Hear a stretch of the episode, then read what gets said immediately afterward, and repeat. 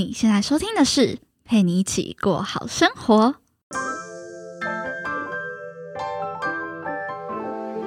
这是一档陪你疗伤也、疗伤的节目。我将带你透过我 Z 世代的观点，聊聊创业的相关话题，定期和你分享一些轻资产创业的点子，以及解析商业模式背后的顶层逻辑。偶尔呢，也会和你聊聊比较软性的感情话题。如果你对诸如此类的内容有兴趣的话，别忘了按下订阅，并且追踪我的 IG PGPG 一零三零。那我们赶紧进入今天的节目吧。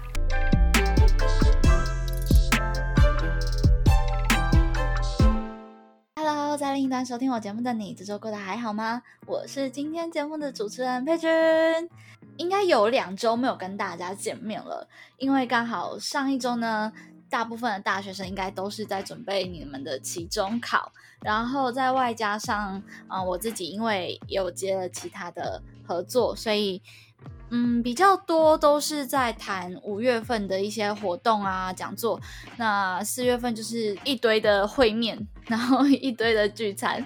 对，那如果你有更多的兴趣，想要了解我们到底究竟在办什么活动，或者是我们的工作室到底在做什么事情的话，也都可以追踪我们的 IG 哦，或者是追踪我的 IG 啦。对，反正我的首页链接都会附上相关的资讯，那大家都可以点进去看一看。那今天呢，要来公布，就是到底 S 姐当天跟我讲的秘密，最后下半部分到底我们说了什么？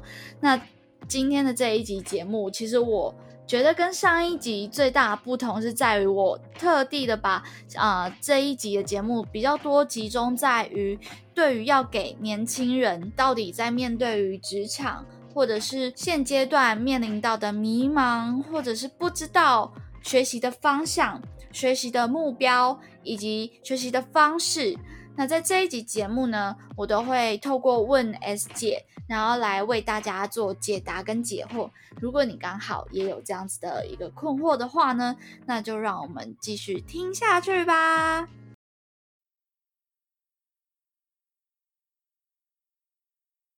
那你在见呃这之前，你有想过要创业吗？女力之前。没有，因为我家是做生意的。我看我爸那样，每天我觉得太痛苦。我们家是我爸是长子，然后我跟我姐两个人都女的，然后小时候那年代重男轻女啊，对，所以我我跟我姐都很像男的，就是个性很像男的。然后我姐有铁蹄，对，所以我那时候的脑袋就是一直要一个 idea，就是我要那个传叫什么传传传宗接传宗接代，对，所以我觉得我人生就是要生小孩，嗯，所以我没有想过我会创。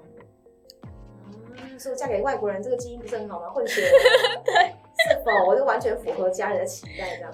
对，直到我突然间脑袋打开，发现自己要的是什么。哎，这个打开是是你你你不是说靠学习或是经历什么特别的，你才你才去得到对吧？你是就是可能命运安排，然后就在那个时间点，然后生命显灵，哦没有，就是 就是怎么遇到 Elsa 没有，是真的开了，然后我就想说。这件事是我喜欢的，就做看看哦。嗯，反正 again 都是一句话，不要赔就好。嗯，就算赔也是赔我们投入这一笔钱，对，赔是算掉就算了。嗯，对，所以既然现在做的不错，我们就一鼓作气把它做得更好。嗯，对，所以我们给这个学员至少三年的东西，是我们已经规划的大概的雏形了。嗯，三年后他可能会转型，因为台湾女生也不是这么多人都想要上我们的课。嗯，不会全部，原因是因为已经觉得自己很强的人，他不见得需要上我们的课，所以我们没意外，三年后就会想往外走。你说往国外，对，往外走。但这三年之间，我就在铺陈一些东西。嗯嗯所以当我们都规划好了以后，我们就只是把事情做。嗯。对，就不会觉得压力很大还是干嘛？是很忙，没错。然后还长真眼来干嘛？学生，学生没有，就是我们没有改到他的作业，他可能档案出问题，不爽，要退费。哈哈想说，哇塞，现在人都好大牌哦。嗯，蛮厉害的。OK。但我这个年纪，所以我可以接受这些。东西我理解他们是帮自己想，没有帮到其他人，所以我理解。OK，对。那我还有一个想问的，就是在建造女力学院的这个归属感的过程当中，你们有没有觉得是什么点让这个归属感建立起来？应该是他们他们全部人都看着校两个校长就死的很惨，真的。说好，我们组起来，我们来请这个学院，女力 OK。校长太辛苦了，然后两只有两个员工，你也又请不起。因为我们的预算其实是有限的，嗯，对他们就觉得好，我们停一波，所以他们就买房间。我觉得一部分是这样，不然你看有多少人做了这件事情，他会不会成功不确定，他可能就变成昙花一现。嗯嗯。但因为我们两个真的很坚持，嗯，所以学学生看到，他也知道我们辛苦点在哪，因为我们在每个月实体活动，我们不是在台，不是只有在台北，对，我们办在台北、台中、高雄，对，然后让那些台北人体会到他妈去高雄多远。因为他们就常说哦，去高雄很远，干嘛就不去，对吧？对。但是有些很厉害的讲师就在高雄，嗯，你会死都会杀去，嗯，就让他们体验一下高雄到台北学习有多辛苦，嗯对，现在台湾已经很还好了，嗯嗯对，所以就是体验这个，比较大家就是北中南来跑的感觉，对，就这样。所以，所以我觉得是因为我们的坚持导致那样吧。然后我觉得讲师群会答应我们，也是因为我们的坚持，都是看你们的理念。对我跟每个讲师去谈的时候，在我去年什么都没有的时候，都是谈理念，然后我们理念可以讲到一小时，他们听听就觉得哦很棒啊，不错，然后我要做什么，就类似这样，对，然后他再决定他要不要跟我合作，约出来一对一，然后是约出来，或者是讲电话，嗯然后是线上开会这样，所以才这样找到了心理师啊，然后电商人气啊这些，都是一个一个这样讲出来。有没有什么小撇步可以分享？就是讲到最后，你就可以把它变成，你根本就会背起来。嗯，就按老老师接老师可能跟你讲的话一讲，就说好，我现在要做我学院，故事是这样子，对，可以就已经全背起来了。所以配播好像就是 然后然后高，他每个人都会问我们为什么，一定会问 Big One。对，那我跟刘三 Big One 就是，反正女力这件事大家都在讲，但没有人把它团结起来，就是我们。然后他们就会嗯，但他们不会问说。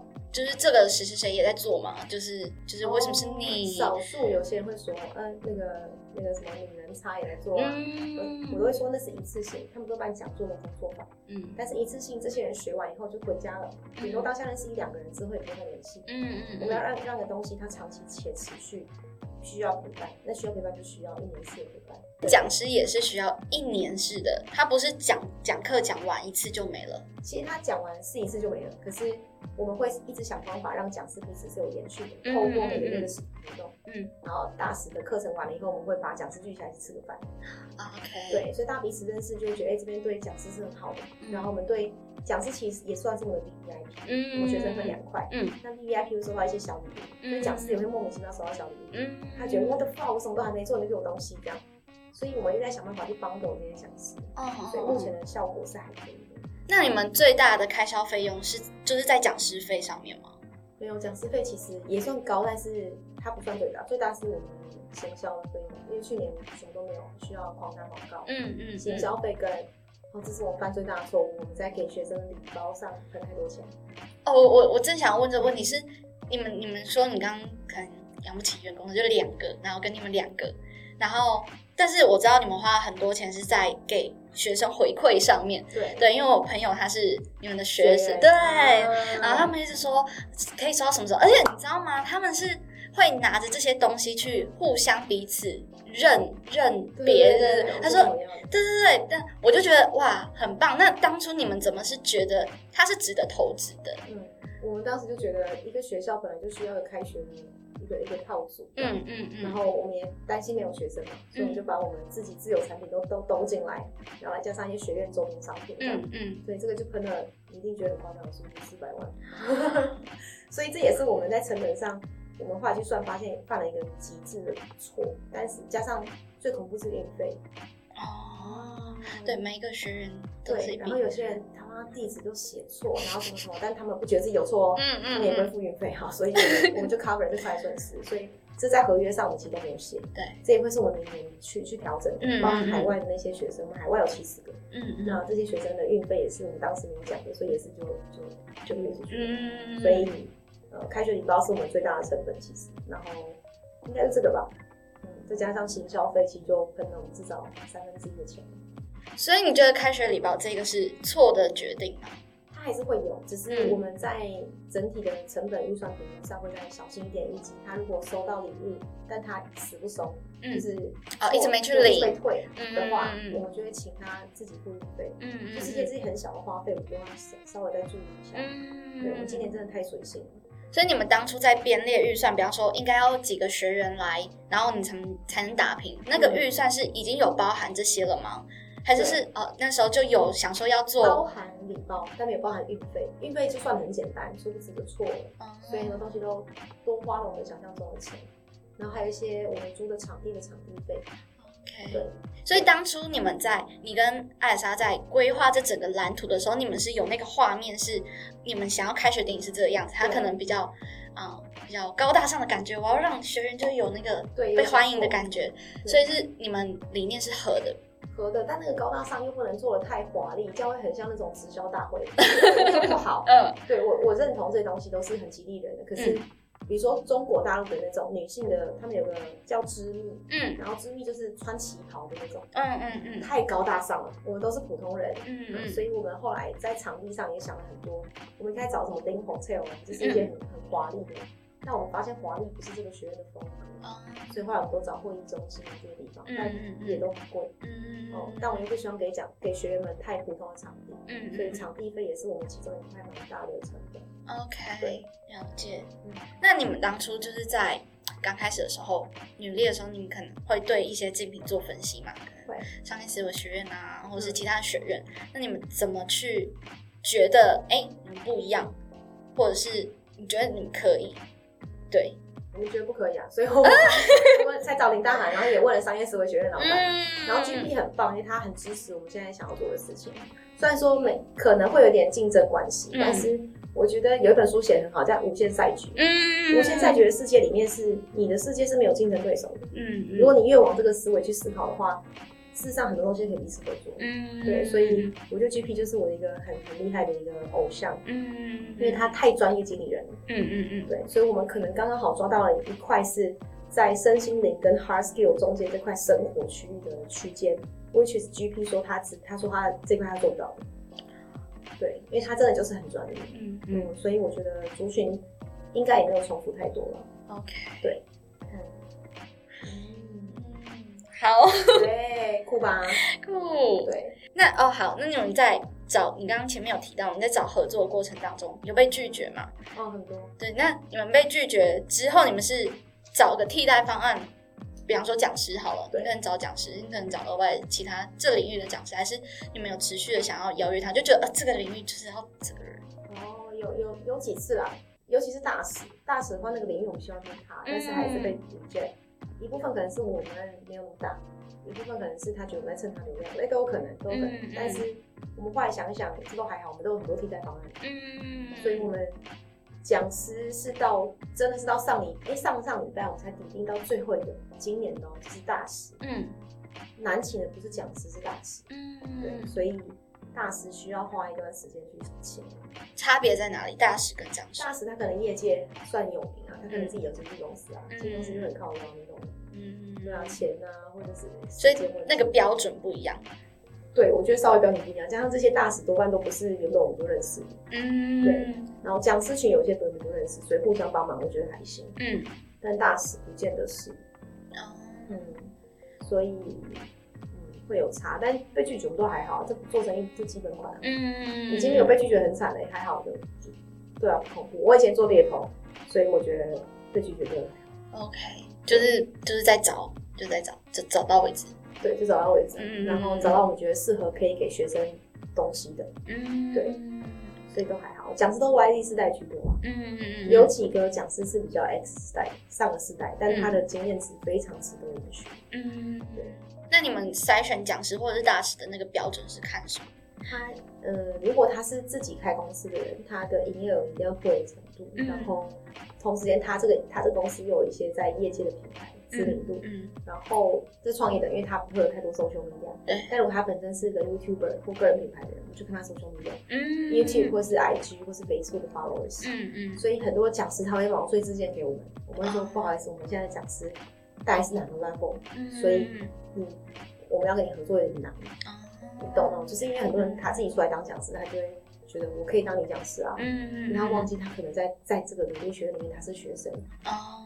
之类的，所以大概是这样。然后职场上的话，他一定要某具备某种 title，嗯，然后年薪到的程度。举例我们的付费大的 sales director，嗯，哎，BD director，对，他就不能讲他年薪，但肯定超过一般人至少十倍的才，嗯嗯，有十倍啊，算一下。他人生经验太丰富了，可能好差不多，嗯，就蛮多的。好，所以可能啊，一般人年薪的大概五倍左右。嗯，对，所以很大的数字呢，他自己又在龙潭开诊所，然后又有四家四间房子，嗯，但他比我小两岁。你不觉得这个故事就很变态吗？而且他不是家里有钱，白手起家，对，也不是国外留学回来的，嗯，所以有一些职场上的一些专家，他一定要有一些人生故事，嗯，然后才会成为我们的讲师。了解。那你们当初就是去邀请这么大咖的讲师或者是大师的时候，你们是是觉得你们有什么可以可以让他们愿意来？你们怎么去谈合作的？应该是那些讲师，你们会觉得很大咖，可是我这个年纪就会觉得大家是差不多哦，所以我们还好，不同角度，就是不同角度，所以在谈讲师的时候有点像是平的。我跟你讲，理念是什么？我觉得那个心态是不太一样的，但对某些大师，我就会很像死屁孩。他就觉得看你们两个小女孩在那冲小，我觉得是有的，是有的。嗯，但是我觉得他们也都算觉得我们很有活力。嗯，嗯，就是用这块吸引，嗯，就是专给一些 young talent 的的一些专业这样，然后训练他们。但多数是比较更更大的，比如说教你领导、一策略决策等等，因为他们可能只收二代，哦，或者是你创业已经好几年有成功 business model 的，对。所以我们请到其中一个很大咖的讲师。然后让他来告诉大家，其实女性的力量超大。嗯嗯嗯。我们明年的课程有一堂课会很拽，我们在规划，但讲师还在其中。那课叫做《女性如何热爱自己的子宫》，你一定觉得很靠腰，但是呢太重要，因为女性的子宫阴道太强，所以世界才把女生压制住。可是如果你善用自己的身体的话，会很夸张。嗯。就之类的而已。对，所以女性的力量很伟大。我们在明年的课会有一部分偏向。有一卦是这个，就是，因为，这也不是实作课，但是教大家怎么去运用自己身体。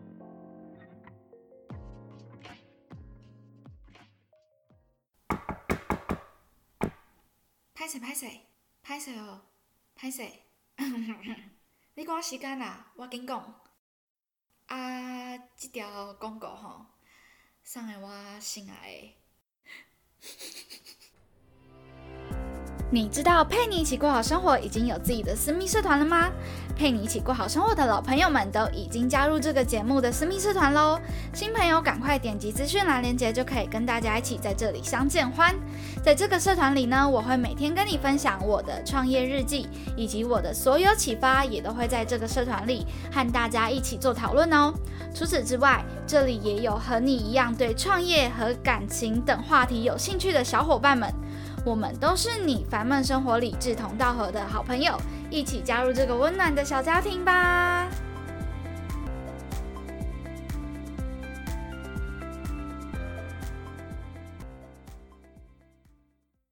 对，好东西。对，那你觉得什么样子的能力是在跟年年轻的过程当中是需要学具备的？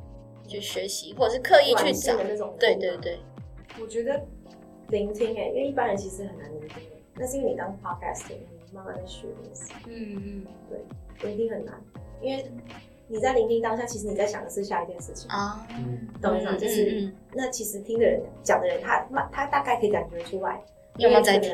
对对对。可是这都是可以练习的，因为就像我在面试人的时候，干他在讲的时候，我就他妈很想问他下一个问题了。可是就要练习，就是听这件事，因为你可以从他讲话的过程当中知道他是怎么样的人。嗯嗯嗯嗯。对，然后你越投入听。他会越知道要回回应什么东西，对我就会有差。嗯，聆听很难。OK，聆听第一个，对，第二个是表达，我刚刚讲到。嗯嗯。然后第三个就是要沉得住气，越年轻越血气方刚。对，我现在也还是血气方刚系列，可是你会发现那些厉害的成功者，你不觉得他很稳吗？对，他就稳稳的，突然讲几句话，你觉得干，然后整个。再再小意思，就是说，来，我们学沟通，沟通就是你先感受、体验，然后第二步就感受，第三步提出你的需求，啊想到你的想要，第四个提出需求，听起来很简单。干他妈，他讲出来就他妈太有智慧了，嗯，就是很沉稳，然后他会完全把他的大的能量集中在他身上。所以这其实不关你的个性问题，对，但来自于沉得住气。那他能够沉得住气，是因为他的经验值让他知道什么时候该干嘛，什么时候该干嘛。那这超难，嗯，对，所以才会很流行冥想那种东西，就让你沉住气。有时候不用讲话，你让整体环境有优势。嗯，这我在练习，因为我很怕空气感对那个空气感。嗯嗯嗯。那我在练习这件事，很多方法很好玩。OK，那那我们我们就来到最后，就是你觉得现在想想创业的 Z 世代好了，你有没有觉得他们应该要先具备什么样子的能力，然后可能再去尝试创业，或者是其他的建议？嗯，是我的话，我一定会先认知自己为什么决定要创业。嗯，如果他只是为了说我不要帮老板工作，我想要自由，嗯，这个创业肯定失败。嗯嗯，因为他根本没想好。嗯嗯。可是如果他对于创业的认知是，我有个理念，然后这理念又不是很需求帮助别人，他已经确定他要走哪一条路线的时候，他自己的潜意识去找方法。多具体？我想一下，假设我今天想要做，我讲一个很有实际案例好了。嗯，我不知道你知不知道，但之前有一个做那个，就是很多网购嘛，都会都是不不环保。他做个环保的网购袋，嗯嗯嗯，你知道配克家？我知道。对，举个例子，好，假设你人生就觉得我环保议题很帅，嗯就是要做环保，嗯，那你一开始疯狂寻找环保议题，嗯，然后你切入某个市场，好，假设你今天觉得觉得电商这个网购太不环保，嗯，你就开始去切，那怎么样可以环保？嗯，你一定想很多方式，那你开始想材质，嗯，你就找厂商，嗯，你就开始认识人，嗯嗯，然后别人给你很多建议，就听就听，但是你知道这件事还是可行，就坚持做。就类似这样，他已经明确到他知道这件事就算不赚钱，他还是会做。你懂那个？我懂。在创业的过程当中，如果你缺钱，其实政府是会补助你的。嗯，对，只要你的议题够特别。嗯，对，所以你要先想的是自己需要的是产品型的服务，而产品型的创业还是服务型创业。嗯，像我朋友卖那卖东西就产品。产品型，嗯，产品型通常比较难，比较难拿到公政府的资源。然后真的相对难一点点，因为太多人都做一样的事情，所以你的产品要很特别。嗯，比如说配各家产品很特别。对。那产品本身要，你要做产品还是做服务，这两件事是完全不同的专业。嗯。所以是可以想的。那有些人他单纯的创业，他只想要开家餐厅，然后做那个未来肉啊什么，OK，他就找很好。反正资金到位就可以做了。嗯嗯，对，所以那是看一个人他对于创业的理念跟野心到什么程度。嗯嗯。那我一开始说我是不想创业的人。对。但因为我有这个理念，所以我就去创业。嗯嗯那有些人搞不好是根本就想创业，但完全没有理念。嗯。对，那他就赚钱去赚点钱哈。对。嗯。了解。但上班还是必要的。我觉得上班会让一个人理解社会现实跟别人在想什么。嗯嗯嗯嗯。我觉得上班还是很必要的。就是要有那个经历。建议你看，连郭台铭都做了多少工，嗯，才做到他现在这样，嗯，你会发现去观察很多成功者，他其实都是一定有前面一段经验，不用太厉害，可能打打工都好，嗯，他才变成他现在的样子，嗯嗯嗯，对，嗯嗯，我没有猎头经验，我没办法影响这些讲师，嗯，所以都是经验累积出来，到最后成为一个你想要成为的样子，嗯，那那个是不是创业就已经不是重点？OK。干货，干货。那我就是觉得我来听一场演讲，一小时一万五千。好，好，好，不玩不玩了。对对，就是这样，然后大家就 OK 啦。谢谢，加油加油。好，可以可以的，都是缘分。都怎么结尾？我说，我说，谢谢 S 姐。来，欢迎大家我的 IG Sherry S 五零零，或者是搜寻 YouTube 江湖人生 S 姐或我的 Facebook，都可以找我的讯息，可以私讯我说你听过 Podcast，然后你想要了解我的讯息，我不一定回你，但是有事就会有差。那就下次见啦，耶，谢谢，拜拜。那以上呢，就是这一次我跟 S 姐的访谈对话。那总结一下，我们这一集节目，S 姐跟大家说了什么？第一，就是他们在筛选女力学院的讲师的一些标准，以及呢，他们认为自己的呃价值在哪里，然后。面对竞品的时候是持着什么样子的态度以及看法去切入的？还有透露了明年的课程当中呢，有一堂课是专门对于女性如何控制自己的子宫，这相当的有趣。我觉得如果你对于女力学院啊有兴趣的话，欢迎再多加关注。那最后也有问到 S 姐在职场上面多年的经验来看，她认为年轻最需要具备的哪些软实力、软能力，还有面对呃给予 Z 世代创业的年轻小伙伴们给的建议是最好先了解为什么自己想要创业，然后想要走产品型还是服务型。最后就是建议大家还是要有一些上班的经验，打打工也好啊。目的就是要为了累积自己的人生历练，以及了解一下现实的状况，会更好去切入你未来想要发展的创业项目当中。OK，那这一集的节目就到这边啦。那非常感谢你收听了，呃，这第六季。的所有节目，不论你是老朋友、新朋友也好，那我们即将呢结束了这一季的访谈喽。那下一季呢会筹备在更多不同的有趣的主题给大家。那我们下次见喽！这里是陪你一起过好生活，让我陪你一起把生活过好，过好生活。我们下次见，拜拜。